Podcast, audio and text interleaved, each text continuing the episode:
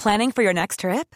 Elevate your travel style with Quince. Quince has all the jet setting essentials you'll want for your next getaway, like European linen, premium luggage options, buttery soft Italian leather bags, and so much more. And is all priced at 50 to 80% less than similar brands. Plus, Quince only works with factories that use safe and ethical manufacturing practices. Pack your bags with high-quality essentials you'll be wearing for vacations to come with Quince. Go to quince.com slash pack for free shipping and 365-day returns.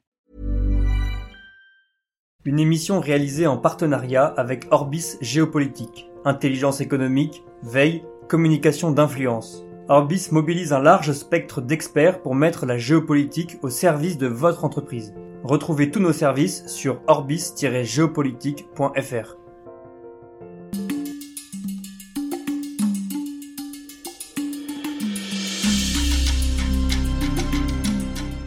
Bienvenue pour une nouvelle émission de Conflit, ravi de vous retrouver pour cette série d'été consacrée à la philosophie politique et aux grands auteurs. Vous pouvez retrouver les autres émissions de cette série sur notre site internet revueconflit.com, site internet sur lequel vous pouvez également vous abonner, faire abonner vos proches en vous abonnant, vous nous permettez d'assurer le développement de conflits et donc de vous proposer notamment ces programmes en libre accès.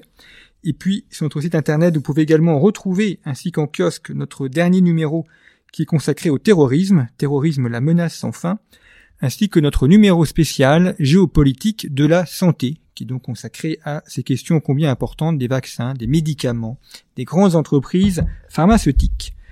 Mais cette semaine, nous allons donc nous éloigner de la question du terrorisme et de la question de la santé pour aborder un des grands auteurs de la philosophie politique, à savoir Friedrich Hegel, Georges Friedrich Hegel, qui est né en 1770 et qui est décédé en 1831 à Berlin.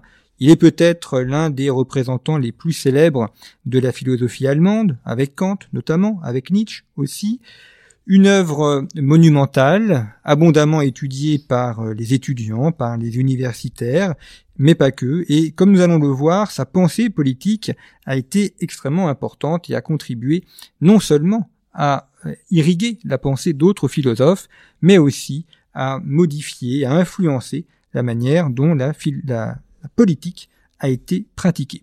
C'est donc de Hegel que nous allons parler cette semaine avec mon invité Thibaut Grèce. Bonjour. Bonjour. Merci beaucoup d'avoir accepté notre invitation. Nous avions fait une précédente émission qui était consacrée à, à, Descartes et puis dans le numéro de conflit consacré à la géopolitique de la peur, vous aviez également consacré un article où vous étudiez euh, notamment euh, Machiavel et euh, vous êtes donc professeur de philosophie en Cagne au lycée Blomet à Paris. Vous avez publié de nombreux ouvrages, mais un, un dernier qui vient de paraître que vous avez dirigé chez Ellipse, la philosophie en 60 livres avec plusieurs participants de cet ouvrage collectif, mais vous avez notamment rédigé les rubriques consacrées à Hegel. Alors, Hegel, on le connaît notamment pour ses principes de la philosophie du droit. Mhm. Euh, c'est le, est-ce qu'on peut dire que c'est le maître ouvrage de Hegel, notamment en matière de philosophie, philosophie politique? Alors oui, c'est une sorte euh, d'excroissance du troisième moment de l'encyclopédie qu'il avait intitulé l'esprit objectif et qui, enfin philosophie de l'esprit et en particulier l'esprit objectif, et il va développer de manière encore plus approfondie et plus précise une euh, philosophie politique qui n'est pas une théorie politique, mais qui est véritablement une manière de penser le sens des concepts qu'on utilise en politique et qui va prendre la forme euh, en effet des principes de la philosophie du droit en 1820 et qui constitue sans doute une des portes d'entrée les plus les plus impressionnantes dans la pensée hegelienne. Alors Hegel est un, un, penseur, mais souvent on a parfois tendance à, à, couper les penseurs de leur époque. Mm -hmm. C'est aussi quelqu'un qui a été euh, marqué par euh, son temps, la Révolution française évidemment, Mhm. en 1789, euh, l'aventure napoléonienne, il a pris parti pour Napoléon, notamment il a beaucoup voyagé, Hegel, mais il a été à Iéna au même moment que Napoléon, après Mhm. il a enseigné à, à Berlin. Est-ce que dans ces principes de philosophie politique, euh, quelle est la, part euh, qui est liée à, à, aux événements historiques? A sa réflexion, qui, ont notamment contribué à sa réflexion de l'histoire. Et une partie, on pourrait dire, plus, euh, plus intemporelle des principes généraux qu'il a pu définir alors l'un des points fondamentaux de la philosophie hegelienne, notamment en matière politique, euh, c'est qu'il n'y a pas de principe intemporel justement, euh, pour une raison qui tient à la question de ce qu'il appelle l'abstraction. C'est-à-dire, euh, quand la pensée atteint son degré le plus élevé, elle ne peut pas d'un côté poser des principes qui ne seraient pas soumis au temps et constater de l'autre côté le temps qui passe. Euh, si on procède ainsi, on entre dans des scissions, et si on est dans des scissions, on est dans des abstractions. Par conséquent, chez Hegel, euh, l'une de ses grandes exigences et qui rend sa difficulté très compliquée, sa, sa philosophie très compliquée, c'est d'essayer de penser ensemble des exigences complémentaires. En l'occurrence, les questions des principes doivent être pensées en même temps que le développement historique. On ne peut pas penser un principe indépendamment de son développement, et de ce point de vue-là, votre question est très juste, puisque euh, le, le, temps que Hegel a à penser est un temps napoléonien, un temps de transformation, de bouleversement, et rétrospectivement, il peut ressaisir les bouleversements du temps dans une pensée des principes. Quelle est justement pour lui la, cette distinction que vous avez faite au début entre philosophie politique et théorie politique? Alors ça c'est je pense la chose la plus difficile à comprendre avec Hegel, au-delà de la question politique, c'est qu'il n'y a pas de théorie au sens traditionnel du terme chez Hegel. Euh, pour le dire très simplement, Hegel n'a pas de position propre sur quelque sujet que ce soit. Vous ne pouvez pas demander à Hegel quelle est votre position sur la question de la conscience, sur la question du désir, etc. Autrement dit, Hegel ne parle pas en son nom propre, et ce n'est pas en son nom propre qu'il donne une analyse d'une situation. Hegel, s'il procédait ainsi, euh, entrerait en contradiction avec l'idée même qu'il ne faut pas être dans la scission et être dans l'abstraction. Sinon, si vous voulez, il y aurait d'un côté la réalité, de l'autre Hegel, et Hegel aurait un point de vue extérieur à la réalité, sur laquelle il donnerait son point de vue. Ce qui en fait constitue la plupart des philosophies classiques, qui sont des théories. Et justement, ce que Hegel essaye de faire, euh, c'est de montrer que la philosophie que lui pratique dépasse cette scission entre celui qui a un point de vue sur le réel et le réel, c'est-à-dire, en fait, dépasse la scission entre l'être et la pensée. Sinon, on en reste toujours à un point de vue extérieur. Par conséquent, euh, la différence entre théorie et philosophie, c'est que dans la théorie, j'ai un point de vue extérieur et j'interprète la réalité qui me demeure externe, tandis que dans la philosophie, j'essaye de saisir de l'intérieur la nécessité conceptuelle qui est à l'œuvre. Et donc, ça revient à dire, si vous voulez, que euh, Hegel analyse euh, la notion même de compréhension. Qu'est-ce que veut dire comprendre, et notamment comprendre d'un point de vue philosophique? À quelles conditions peut-on dire d'une réalité qu'elle est compréhensible? Et ce qu'il essaye de montrer, je crois, c'est que on peut dire qu'une réalité est compréhensible à partir du moment où elle est de même nature que moi, où elle est homologue à moi. Et c'est la raison pour laquelle la philosophie essaye de montrer que la réalité est rationnelle en tant qu'elle est homologue à ma raison. Le rationnel est, le, est, le, le, reflet, si vous voulez, de la raison, et c'est pour cette raison-là que le réel est compréhensible. Donc c'est pas une théorie sur le réel, c'est une compréhension de l'intérieur même de la réalité, ce qu'il va appeler l'effectivité. Il a la place de l'histoire chez Hegel, on parle mhm. beaucoup de sa, sa, philosophie de l'histoire, justement. Alors, euh, est resté peut-être dans la conscience commune cette notion de dialectique, oui. euh, qui n'est pas vraiment la dialectique marxiste, par ailleurs. Euh, mhm. Euh, qu'est-ce que Hegel entend par, par ça, par cette dialectique euh Alors, la, la, la question de l'histoire, là aussi, euh, il faut faire attention. il n'a pas une théorie de l'histoire et ça n'est pas non plus un historien. C'est quelqu'un qui simplement se demande comment se fait-il que l'histoire soit compréhensible. Comment se fait-il que quelque chose qui est en devenir, qui est en mouvement, qui est en permanence en changement, puisse faire l'objet d'une compréhension par l'esprit humain? Et donc, il va essayer de montrer que finalement, une philosophie de l'histoire, et non pas une théorie de l'histoire, revient à montrer que dans le champ historique, dans le théâtre historique, se manifeste la même chose que celui qui observe l'histoire, en l'occurrence la raison. Les hommes qui agissent historiquement agissent rationnellement, raison pour, euh, pour laquelle leurs actions sont compréhensibles, elles sont rationnelles, et celui qui observe l'histoire l'observe également rationnellement, c'est-à-dire essaye de ressaisir dans l'histoire ce qu'il y a de compréhensible. Donc l'histoire est bien le théâtre de la raison. Donc de ce point de vue-là, on comprend pourquoi il fait une philosophie de l'histoire plus qu'une théorie de l'histoire. Euh, la dialectique maintenant, euh, c'est il y a une dialectique historique d'une certaine manière, mais la dialectique euh, chez Hegel est partout. C'est plutôt une manière, euh, si j'ose dire, mais le terme est un petit peu inadéquat, c'est plutôt méthodologique la dialectique. C'est une manière de suivre le développement de la pensée à même le réel. C'est-à-dire, si vous voulez, euh, encore une fois, je reviens à l'idée de départ, chez Hegel, il faut refuser dès le point de départ la scission entre la pensée et le réel. Mais si on refuse une telle scission, ça veut dire que le mouvement même de la pensée est en même temps le mouvement du réel. Ça veut dire, pour le dire autrement, que si le réel est compréhensible, si je peux comprendre ce qui se passe dans la réalité, je ne peux rien faire d'autre que percevoir le mouvement même de ma pensée comprenant le réel. Donc le mouvement de la pensée et le mouvement du réel sont les mêmes. Et la dialectique, c'est une sorte de cheminement sur cette identité entre la pensée et l'être. Je voudrais revenir sur cette notion de histoire comme théâtre de la raison, parce que la, rationalité de l'histoire, enfin, mhm. du point de vue de l'historien, n'est pas toujours évidente. Oui. Euh, Hegel appartient ou vit pendant cette période où il y a le, romantisme allemand. Euh, on s'est lui-même à rencontrer des, gens comme Schelling, Hölderlin, etc. Euh, on est plutôt euh, dans une dimension plus, plus sentimentale. Mhm. Est-ce que là, cette, cette, cette, notion de raison dans l'histoire, est-ce que c'est quelque chose de, de froid, quasiment de mécanique, ou est-ce qu'il prend aussi en compte la notion de passion humaine qui peut, qui, qui intervient et qui fait que toute décision n'est pas forcément rationnelle? Alors, oui, la, raison pour euh, comprendre ce que c'est chez Hegel, il faut bien voir que c'est tout simplement la question du sens. Euh, c'est simplement une manière de dire qu'il y a du sens dans l'histoire, et la philosophie doit rendre compte du sens de toute chose, et en particulier de l'histoire. Donc, si l'histoire euh, a du sens, elle doit être rationnelle, et elle doit être le théâtre d'actions rationnelles. Euh, je précise cela parce que ça veut dire qu'il n'entend pas rationnel au sens euh, de l'économie classique, par exemple. C'est pas suivre un intérêt particulier en vue de l'optimiser. C'est pas du tout rationnel en ce sens-là, et ça n'est pas non plus rationnel au sens où l'entendrait un grec. ça n'est pas le logos exactement qui serait le développement dans un discours ordonné d'une pensée ou d'une vérité. Euh, la raison chez Hegel, c'est le sens. Donc, euh, faut toujours se rappeler cela. Et ce qu'il essaye de montrer, c'est que, euh, comment vous dire, le, enfin, je suis désolé de répéter ce point-là, mais c'est tellement important. Le, sens chez Hegel, c'est vraiment l'idée que euh, si je comprends quelque chose, c'est qu'il y a une il y a une homologie entre ce que je comprends et moi-même. Donc la raison, elle est à la fois la mienne et celle des acteurs qui se développent dans l'histoire.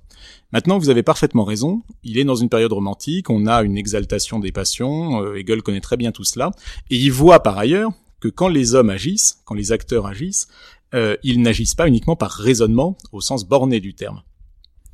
Donc, il va considérer que si la raison est du côté du sens, elle n'implique pas forcément qu'elle ne soit que du côté du raisonnement. Le sens est plus vaste que le raisonnement. La raison chez Hegel déborde le cadre du simple raisonnement. Par conséquent, il va y avoir une sorte euh, de débordement de la raison vers la question des passions. Pour le dire plus simplement, pour qu'un sens s'accomplisse, euh, il n'a pas besoin de ne faire appel que au raisonnement et à la rationalité pure. Il peut tout à fait faire appel aux passions. Euh, je vous donne un exemple très simple. Si par exemple vous prenez une guerre extrêmement violente dont le sens est pourtant très clair, exemple typique, euh, les guerres de la Révolution, défendre euh, de manière nationale, pour l'une des toutes premières fois dans l'histoire, via une armée nationale, les conquêtes de la Révolution. Eh bien, le sens est très clair, donc le sens est très rationnel, on peut le comprendre. Et en même temps, pour qu'il puisse s'accomplir, il va falloir faire appel à un élément que sont les passions et qui euh, les passions vont mouvoir les hommes de telle manière que le sens s'accomplisse. Et donc les passions vont être au service de la raison, au sens où elles sont au service du sens, et elles deviennent ainsi compréhensibles. C'est ça qu'il faut comprendre quand il dit que les passions sont rationnelles. Ça veut dire qu'elles sont compréhensibles pour l'observateur de l'histoire. Alors, quand il parle de la philosophie du droit, euh, qu'est-ce qu'il entend par cette notion de droit? Parce que là aussi, c'est un thème qui est polysémique et euh, on a une autre émission de cette série qui est consacrée à la, vision du droit chez Hayek, qui est mhm. une vision euh, extrêmement juridique, si je puis dire, et, que les, avocats ou les juristes euh, comprennent facilement parce que correspond à ce qu'on enseigne notamment dans les facultés de droit. chez Hegel, ça ne semble pas être tout à fait cette vision-là. Enfin, c'est pas forcément ce sens-là qui donne au droit. Oui. Alors c'est une question qui est très difficile, d'autant plus que le sous-titre des principes de la philosophie du droit comprend la notion du droit naturel. Euh, c'est quelque chose qui travaille Hegel depuis euh, ses jeunes années, puisque en 1802, il avait publié un article très important sur le droit naturel. Et euh, par la question du droit, il faut d'abord entendre la question du droit naturel. alors, si vous me permettez, je vais faire un développement un petit peu long sur la, question, parce que c'est un vrai problème de distinction avec l'approche libérale des choses. Hegel défend la notion du droit naturel, mais il ne la défend ni dans le sens antique qu'on a fini par retrouver euh, avec les stoïciens, ni même dans le sens d'un Hobbes ou d'un Rousseau, c'est-à-dire d'une espèce de euh, nature humaine universelle dans laquelle seraient inscrits des droits. Pourquoi? Euh, Parce que la raison fondamentale chez Hegel, c'est ça qui le distingue des libéraux, c'est qu'il comprend très bien que la notion de droit naturel, notamment la notion moderne de droit naturel, suppose qu'on pourrait penser un individu dans un état de nature, c'est-à-dire indépendamment de toute forme de société, comme si une telle pensée avait un sens comme si ça avait du sens d'imaginer ce que serait l'individu en dehors d'un cadre social et en dehors euh, d'un cadre, je dirais, institué. Or, premièrement, ça, ça correspond typiquement à ce que Hegel appelle une abstraction. C'est-à-dire, je prends un individu, j'en fais une entité à part, je l'abstrais de son cadre social et je fais comme si ça avait du sens de le faire. À ses yeux, c'est typiquement une mutilation, une abstraction, et donc, au sens hegelien, c'est faux. Euh, deuxièmement, il constate de manière assez fine que le droit naturel tel que les modernes le conçoivent euh, a beaucoup de mal à se concilier avec le droit positif. Comme on a pensé le droit naturel à partir d'une abstraction, c'est-à-dire l'individu privé du cadre social, euh, ça ne rejoint quasiment jamais la positivité du droit. Et donc le droit naturel, tel qu'il est pensé par les modernes, est quelque chose, si vous voulez, qui est condamné à ne pas s'accomplir, qui est condamné, pour parler de manière hegelienne, à ne jamais devenir effectif. Donc, qu'est-ce qu'il va faire? En fait, il va faire une chose qui est un petit peu perturbante, j'imagine, pour des juristes, euh, c'est qu'il va complètement redéfinir la notion de droit naturel en disant, finalement, le droit naturel, c'est la rationalité du droit positif. Le droit naturel, c'est le fait même que le droit positif soit, si je puis dire, compréhensible et qu'il corresponde à un sens possible. Donc c'est plus du tout le droit inscrit dans la nature humaine de manière abstraite et indépendamment de la réalité sociale, ça devient la rationalité même du droit positif et qui permet au droit positif d'avoir un sens compréhensible par la raison. Et ce droit naturel, comment est-ce qu'ensuite il va l'articuler avec le droit positif et avec l'État donc qui euh, réalise des lois, des lois qui produit des décrets? Alors si on pose la question ainsi, la question de l'articulation, ça veut dire que d'emblée vous êtes dans la scission entre les deux. D'emblée vous partez d'un droit naturel dont on se demande comment on va le rattacher au droit positif. Euh, c'est exactement ce qu'il conteste. Euh, ce qu'il va essayer de se demander tout simplement, c'est à quelles conditions le droit positif est-il finalement un droit? A-t-il le sens du droit? Eh bien, la question que je viens de poser, c'est exactement la question du droit naturel mais qui engage en fait le refus de la dissociation initiale que font les auteurs modernes entre droit naturel et droit positif. Le droit naturel est pris dans une abstraction qu'il conteste dès le départ. Le droit naturel et le droit positif, d'une certaine manière, sont la même chose pour Hegel. C'est simplement l'idée que le droit positif est un sens. Alors ensuite, la question de l'État est, une question très compliquée chez Hegel parce que là aussi, euh, contrairement à ce qu'on peut croire, c'est pas une chose. Euh, L'État n'est pas une institution réifiée euh, qui ferait face aux citoyens. L'État, c'est un processus chez Hegel, c'est un dynamique, pardon, c'est une dynamique qui permet tout simplement à la société civile d'acquérir son unité, d'acquérir une cohérence qu'elle n'a pas en tant que collection d'individus poursuivant des intérêts particuliers. Donc l'État, c'est la dynamique d'unification, c'est la dynamique de cohérence de la société civile. La question ensuite du droit par rapport à celle euh, de l'État, euh, Hegel la traite en grande partie par rapport au problème de la codification. Euh, vous savez, il y a tout un débat autour du code civil pour savoir s'il faut adopter oui ou non le code civil qui était venu euh, proposer ou imposer Napoléon. Ça dépend comment on voit les choses. Il y a des débats avec Savigny ou Thibault qui sont les grands euh, les grands juristes de l'époque.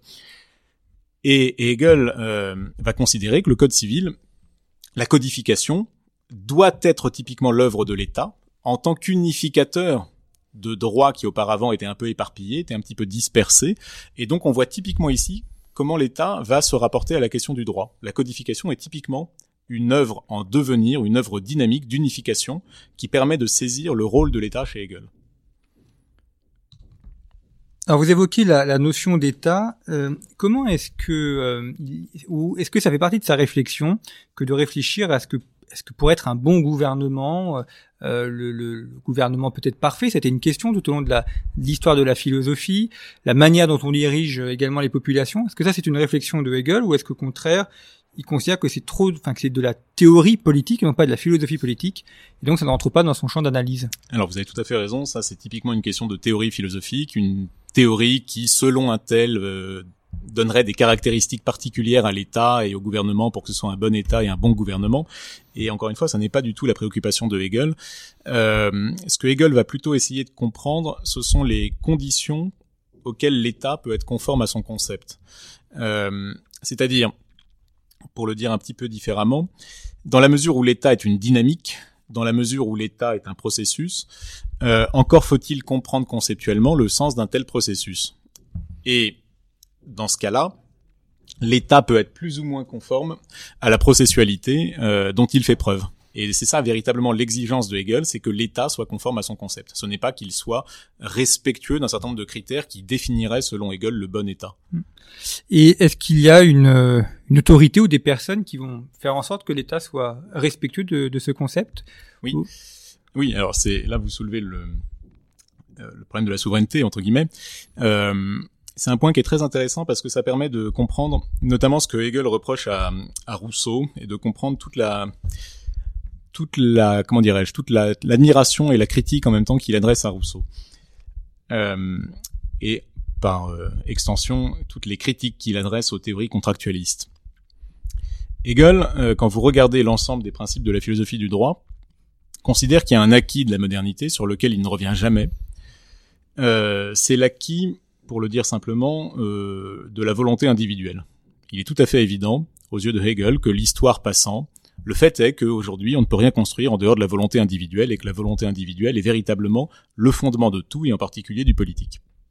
Donc de ce point de vue-là, on se dit, bon, on a affaire à un penseur contractualiste qui va essayer de penser par sommation des volontés individuelles un contrat où tout le monde trouve son compte ou son intérêt. Or, justement, Hegel pointe un problème énorme euh, qu'on trouve à mon avis de manière maximale chez Rousseau, c'est qu'il y a une dimension magique euh, chez Rousseau, il y a une dimension en fait euh, presque alchimique de transformation, où les volontés des individus, miraculeusement, tout d'un coup deviennent la volonté du citoyen au sein d'un corps social dont on ne comprend pas très bien comment il se forme historiquement parlant. Donc, euh, contre cette espèce de miracle de la transformation de volontés individuelles en corps social qui partageraient des intérêts communs, Hegel va avoir un argument qui est très fort, qui consiste à dire la grande erreur des modernes, c'est tout simplement d'avoir cru que l'individu était un fait premier. Hegel dit évidemment que la volonté individuelle est un fondement. Ça n'implique pas qu'elle soit première. Euh, les individus sont en fait des résultats. Ce ne sont pas des éléments abstraits qui précèdent la suite. Ce sont les résultats euh, d'une formation sociale. Et l'originalité de Hegel qui fait que ça n'est pas un marxiste par ailleurs, c'est que tout en admettant que l'individu est un résultat d'un monde social, il ne nie pas l'individualité. Et il en maintient même la dimension de fondement pour la suite. Donc, ce qu'il essaye de montrer, c'est qu'en réalité, euh, l'individualité, qui est le point de départ, mais qui n'est pourtant pas l'élément premier, c'est ça qui est difficile à comprendre, elle est le résultat du monde social, doit être prise en compte pour former la question politique.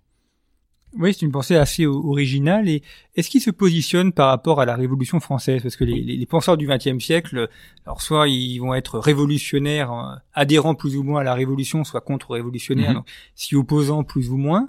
Euh, Hegel, dans sa, dans sa hum, définition de la philosophie euh, politique, euh, l'événement révolutionnaire, est-ce que ça, ce que ça a pu changer Est-ce que ça rentre en compte dans sa réflexion? Oui, tout à fait. Euh, la révolution occupe même un, un, pan important de la phénoménologie de l'esprit en, en 1807. Euh, c'est typiquement un événement à ses yeux nécessaire, pas nécessaire au sens où c'était moralement nécessaire, mais ça fait partie de la nécessité interne des choses quand on comprend les nécessités internes au développement historique. Euh, il comprend même que la terreur faisait partie de manière nécessaire de ce que contenait 1789. Et euh, à cet égard, pour lui, c'est un événement fondamental qui appartient à la nécessité même du développement historique et à partir duquel on ne peut plus penser comme s'il n'avait pas eu lieu. Donc Hegel n'est pas du tout un réactionnaire.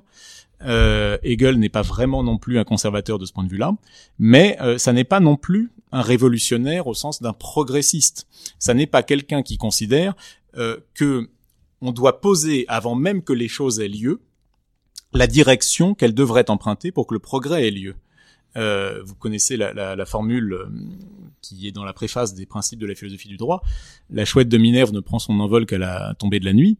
Ça veut dire, euh, un philosophe n'a pas à dire ce qui doit arriver par la suite. Un philosophe doit impérativement se euh, ressaisir de ce qui a eu lieu, comprendre ce qui s'est passé, comprendre la nécessité interne de ce qui s'est passé et certainement pas statuer sur ce qui serait souhaitable et sur le type de progrès dont, euh, dont il serait en attente. Donc c'est quelqu'un qui admet la nécessité des choses, les choses ayant eu lieu, on ne peut plus revenir en arrière, ça l'empêche d'être réactionnaire, et en même temps, dans la mesure où la philosophie est une réflexion sur ce qui s'est passé, une compréhension de ce qui s'est passé, il ne peut pas non plus être progressiste ni euh, auteur d'utopie. Quel est le, l'importance de Hegel en, son temps. Pourquoi est-ce qu'on le lit encore aujourd'hui? Pourquoi est-ce qu'on l'a lu à son époque? Il a, il a une influence réelle déjà de son temps, de son vivant? Alors, il a une, euh, il a une influence fondamentale parce qu'il appartient à tout un cercle dès sa jeunesse euh, qui quand même euh, constitue l'essentiel de la philosophie allemande à partir de 1801-1802, concrètement parlant. Et euh, par ailleurs, il va avoir progressivement des positions institutionnelles de plus en plus importantes. Vous l'aviez rappelé au début, il a fini par enseigner à Berlin, ce qui n'est pas rien. on a de fait une influence quand on enseigne à Berlin. et en plus, il va y avoir une sorte de fascination, peut-être pour la complexité même du système, qui va donner envie d'essayer de comprendre. On se dit, si c'est tellement difficile, c'est que ça doit être très profond, ça doit être juste, et ça va donner, je crois, psychologiquement euh, une influence à Hegel sur euh, aussi bien ses contemporains que la suite. Et ce qui est très intéressant, si vous regardez la, la postérité immédiate, euh, c'est que ça, ça bifurque immédiatement. Vous avez euh, ce qu'on appelle les jeunes hegeliens, qui sont des hegeliens de gauche, euh, Marx, Bauer, Engels, etc., Max Stirner aussi, qui vont tirer Hegel vers des pensées, disons, socialistes, voire plus. Et vous allez avoir les vieux hegeliens, concrètement les hegeliens conservateurs ou de droite, euh, qui vont au contraire y voir un système de refus de l'utopie, un système de refus du progressisme, pour les raisons qu'on a dites auparavant, et qui vont tirer Hegel vers plutôt une pensée conservatrice. Euh, donc on voit que très rapidement, la réception même du, de la pensée de Hegel est compliquée. Elle pas, elle n'est pas d'une clarté incroyable. Oui, c'est moi qu'on puisse dire, surtout pour l'avoir euh, expérimenté euh, lorsque j'étais étudiant, c'était pas toujours extrêmement clair. Euh, mais ce qui est intéressant, c'est de voir justement la, la complexité de ce système fait qu'il a pu être utilisé ou qu'il a inspiré des mouvements assez variés, de Marx mhm. jusqu'à des mouvements beaucoup plus enfin, classés à droite. Donc ça, ça montre aussi la richesse de sa pensée qui a pu abreuver différentes pensées, différentes personnes. Oui, euh, ça tient, je crois, au fait que le la on est toujours un peu frustré quand on lit Hegel pour les raisons que j'ai dites au départ, dans la mesure où il n'y a pas de théorie. Donc on peut tout à fait prendre le système hegelien, puis rajouter une théorie. Et selon la théorie qu'on y rajoute, en fait, ça penchera à gauche, à droite, au centre, où, où on veut d'une certaine manière. C'est l'absence même de théorisation chez Hegel, je pense, qui fait qu'on peut le retrouver un peu partout. Est-ce que la notion de morale, d'éthique, mhm. a un sens chez Hegel? Est-ce que ça rentre dans sa réflexion philosophique. Oui, ça rentre totalement dans sa réflexion philosophique, en un sens qui est euh, très déroutant euh, dans un premier temps, puisque la morale euh, appartient au principe de la philosophie du droit. C'est-à-dire qu'il y a une, une, partie entière qui y est consacrée, ce qui est très déroutant. Il n'y a pas de philosophie morale autonome chez Hegel. ça tient au fait, tout simplement, que chez Hegel, c'est toujours la même difficulté de départ. il y a un refus structurel de penser de manière abstraite. Et si on dit qu'il y a un domaine autonome de la philosophie morale, ou même de la moralité, c'est-à-dire des intentions subjectives, euh, eh bien ça voudrait dire qu'on pourrait penser les intentions subjectives indépendamment de ce qui est faisable, indépendamment des conditions concrètes dans lesquelles on peut agir. Or, la morale chez Hegel, ou plus précisément la moralité, ce n'est pas uniquement l'examen des intentions, ce n'est pas uniquement l'examen de la bonne volonté, pour parler comme Kant, c'est l'examen conceptuel de ce qu'une bonne volonté dans des circonstances historiques et sociales données peut effectuer. Or, ce que peut effectuer concrètement une bonne volonté se définit d'abord et avant tout par les normes en vigueur. De ce fait, il est strictement impensable pour, une, un penseur qui refuse l'abstrait, euh, de séparer la question morale de la question politique et de la question du droit. Et c'est la raison pour laquelle la morale se trouve dans les principes de la philosophie du droit. Et sur quel fondement euh, va-t-il établir cette euh, morale? Parce qu'on a vu en présentation d'émission la notion de droit naturel. Mhm. Euh, beaucoup de penseurs font de la morale sur le droit naturel. Alors, mhm. on a vu qu'Hegel avait une vision assez différente, du moins de la philosophie antique. Mhm. il faut bien qu'il y ait des principes, justement, moraux, qui ne vont pas changer, qui sont intangibles. Alors, pas forcément. Oui, c'est vrai que ça dépend des philosophies. Un principe intangible, c'est un principe qui fait abstraction du temps. Mm. Donc c'est abstrait. Donc ça n'est pas hegelien. euh, le, si vous voulez, si on le disait de manière nietzschéenne, ce serait une fuite devant le réel, hein, un principe mm. intemporel. Ce serait une manière de ne pas assumer le temps ni le devenir. Et Hegel, de ce point de vue-là, à mon avis, préfigure Nietzsche. Euh, donc, ce qu'il va faire, c'est qu'il va faire deux choses. Il va dire, premièrement, la philosophie antique, euh, du point de vue éthique, est inactuelle, au sens où elle est historiquement non pertinente. Aujourd'hui, le fait est, peu importe que ce soit souhaitable ou pas, ça n'est pas son objet, euh, le fait est qu'on ne peut pas penser la moralité indépendamment d'une subjectivité et d'une volonté individuelle. Par ailleurs, il va appeler, c'est un concept très célèbre chez Hegel, Sittlichkeit en allemand, l'éthicité en français. Euh, bon, c'est un drôle de néologisme. Euh, il va appeler Sittlichkeit l'ensemble, disons, des mœurs et des coutumes dans lesquelles s'insère l'action d'un agent ou d'un sujet.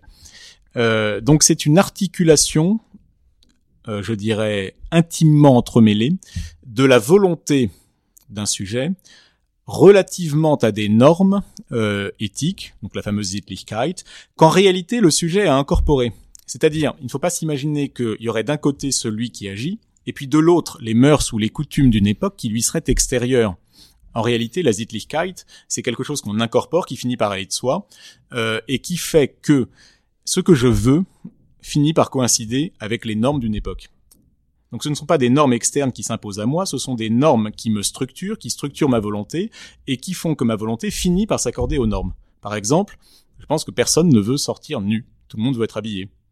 Il est évident que c'est un système éthique qui veut cela. Il est évident en même temps que c'est bien ce que je veux.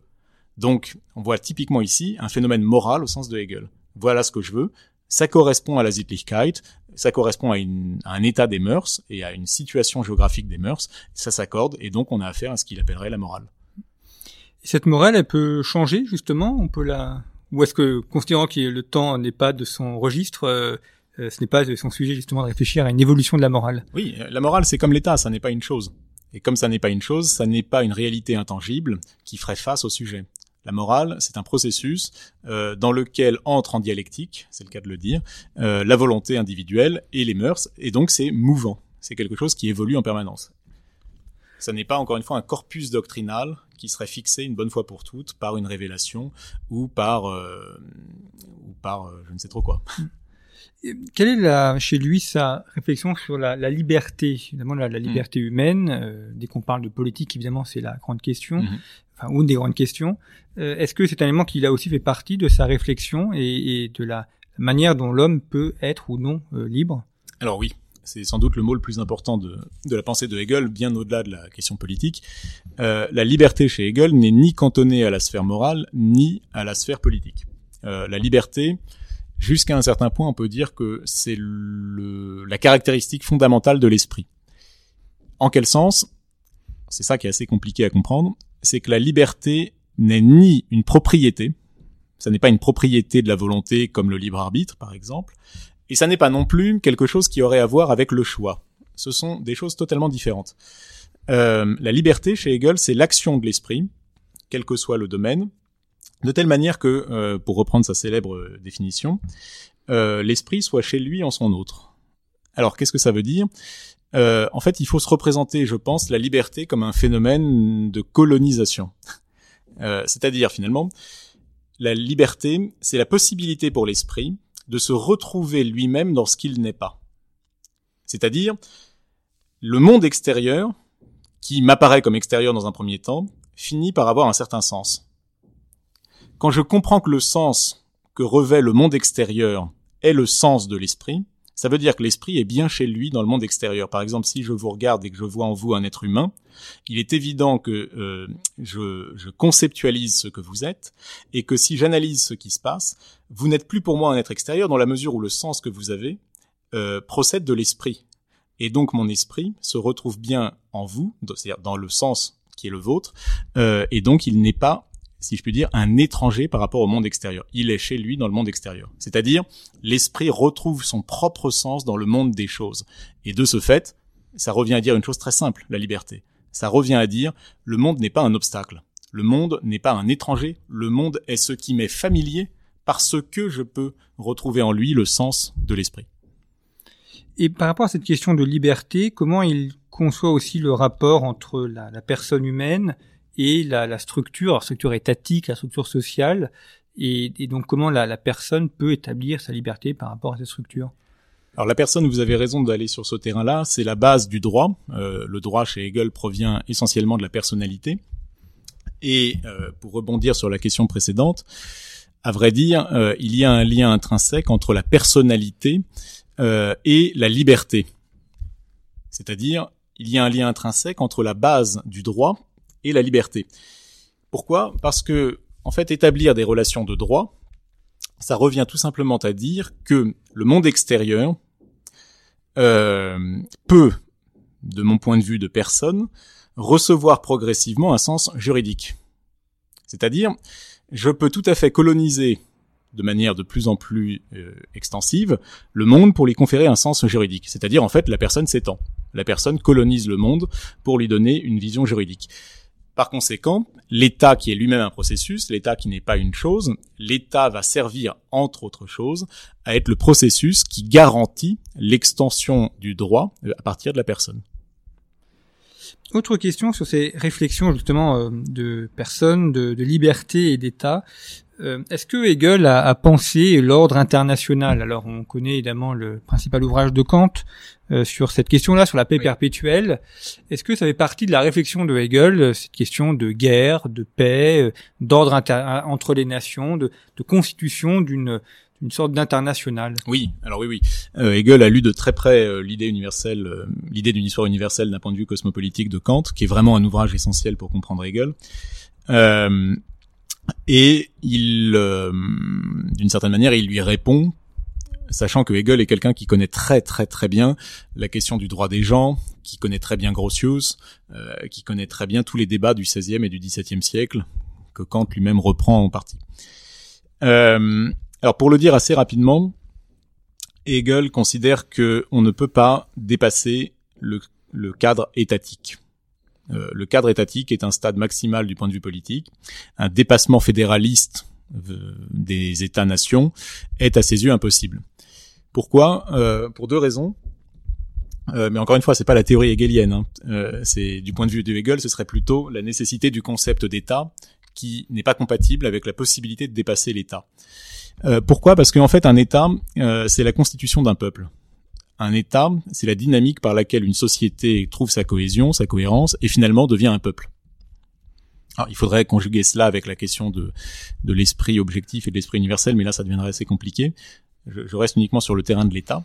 Donc, si conceptuellement l'État, c'est finalement le processus par lequel une société trouve sa cohérence et par lequel euh, le peuple, si je puis dire, devient peuple, euh, il serait totalement contradictoire avec le concept d'État que l'on aille au-delà de l'État. Ça voudrait dire qu'il faudrait aller par-delà les peuples, et là on sortirait totalement du domaine politique. Donc Hegel considère véritablement, de ce point de vue-là, que le, concept d'une fédération d'États-nations est un concept contradictoire. La deuxième raison, c'est que euh, la constitution du, du peuple, en fait, correspond à ce que Hegel appelle un sujet. Euh, un sujet chez Hegel, c'est à chaque fois qu'on a affaire à une totalité, une sorte de totalité organique, euh, qui agit comme un, qui agit de manière unifiée. Or, le, sujet, c'est le terme ultime de la philosophie chez Hegel. On ne peut jamais aller au-delà du sujet, on ne peut jamais dépasser le point de vue du sujet, c'est-à-dire en fait de l'unité. Si vous allez au-delà du, du, peuple organisé par l'État, euh, vous tombez dans des choses qui sont tout à fait aberrantes du point de vue de la constitution de l'unité. On ne, peut pas constituer une unité, une unité au-delà d'un sujet. C'est strictement impossible. Or, le peuple étant un sujet, aller au-delà serait aberrant. On pourrait lui répondre que ça, c'est une pensée typiquement allemande, parce qu'effectivement, les Allemands pensent l'État et, le peuple. Mhm. Euh, en Italie, ça a été tout autre, puisque pendant longtemps, il y a eu euh, un même peuple, mais divisé entre plusieurs États. En oui, c'est la raison pour laquelle, aux yeux de Hegel, l'État italien n'a pas encore atteint son concept.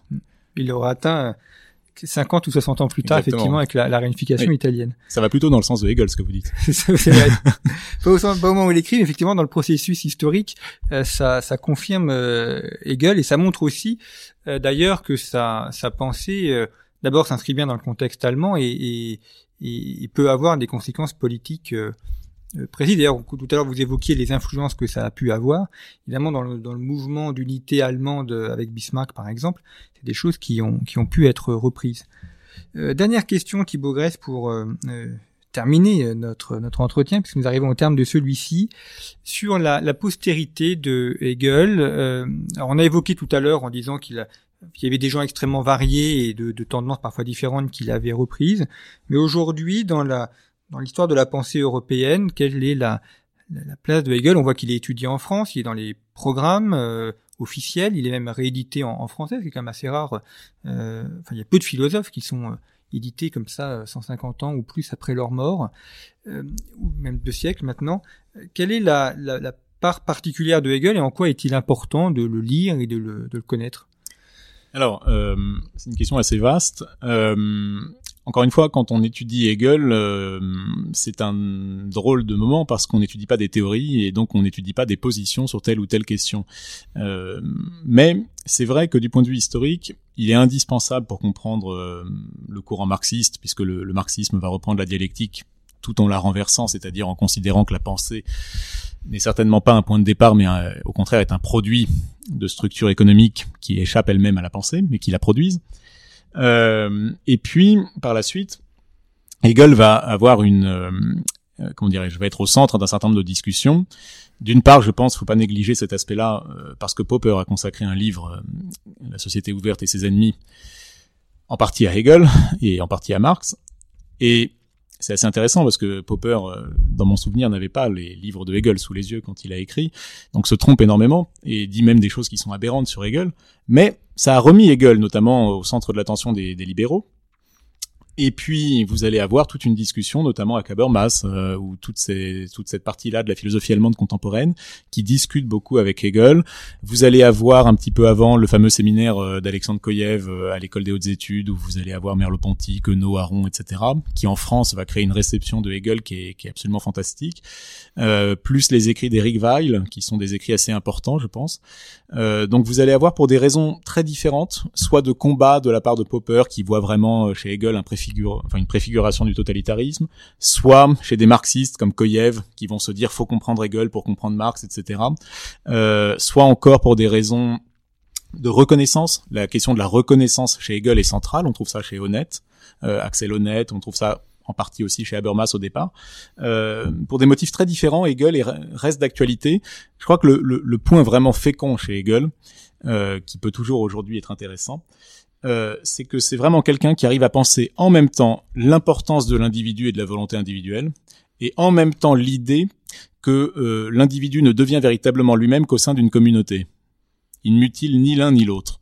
Et quand on a compris ça, quand on comprend qu'on n'est pas un individu face à une collectivité qui nous serait extérieure, euh, et qu'on n'est pas non plus dissous dans la collectivité, euh, bah, je crois que quand on comprend ça, on, peut vraiment euh, comprendre l'utilité de Hegel pour saisir les problèmes sociaux et politiques. Merci beaucoup Thibaut Grèce. Je rappelle que vous êtes professeur en Cagne au lycée Blomé, vous avez publié plusieurs ouvrages dont récemment un ouvrage collectif chez Ellipse qui s'intitule La philosophie en 60 livres, très commode pour euh, les élèves de terminale ou les étudiants qui ont besoin d'avoir euh, des fiches essentielles sur les grands livres de la philosophie. Et puis je renvoie également nos éditeurs à nos autres émissions de cette série d'été consacrée à la philosophie politique que vous pouvez retrouver sur le site internet de Conflit, revueconflit.com, site internet sur lequel vous pouvez acquérir nos derniers numéros, dont le numéro actuellement en kiosque Terrorisme, la menace sans fin, et puis notre hors-série numéro 12, Géopolitique de la santé et encore une fois euh, en vous abonnant euh, ou en faisant également abonner vos amis pour cet été pour qu'ils puissent avoir une lecture géopolitique durant l'été et pendant l'année qui vient, eh bien euh, vous permettez ainsi à Conflit de se développer et de vous proposer l'ensemble de ses contenus, podcasts, vidéos ou articles en accès libre. Merci pour votre fidélité et à très bientôt.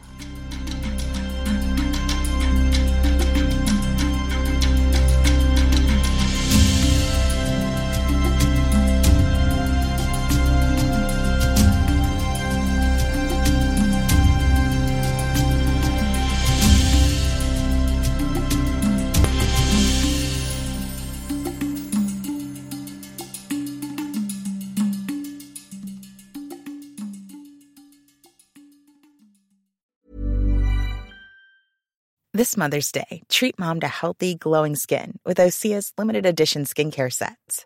Osea has been making clean, seaweed infused products for nearly 30 years. Their advanced eye care duo brightens and firms skin around your eyes, while the Golden Glow Body Trio nourishes and smooths skin all over. Go to OSEAMalibu.com and use code MOM for 10% off your first order site wide.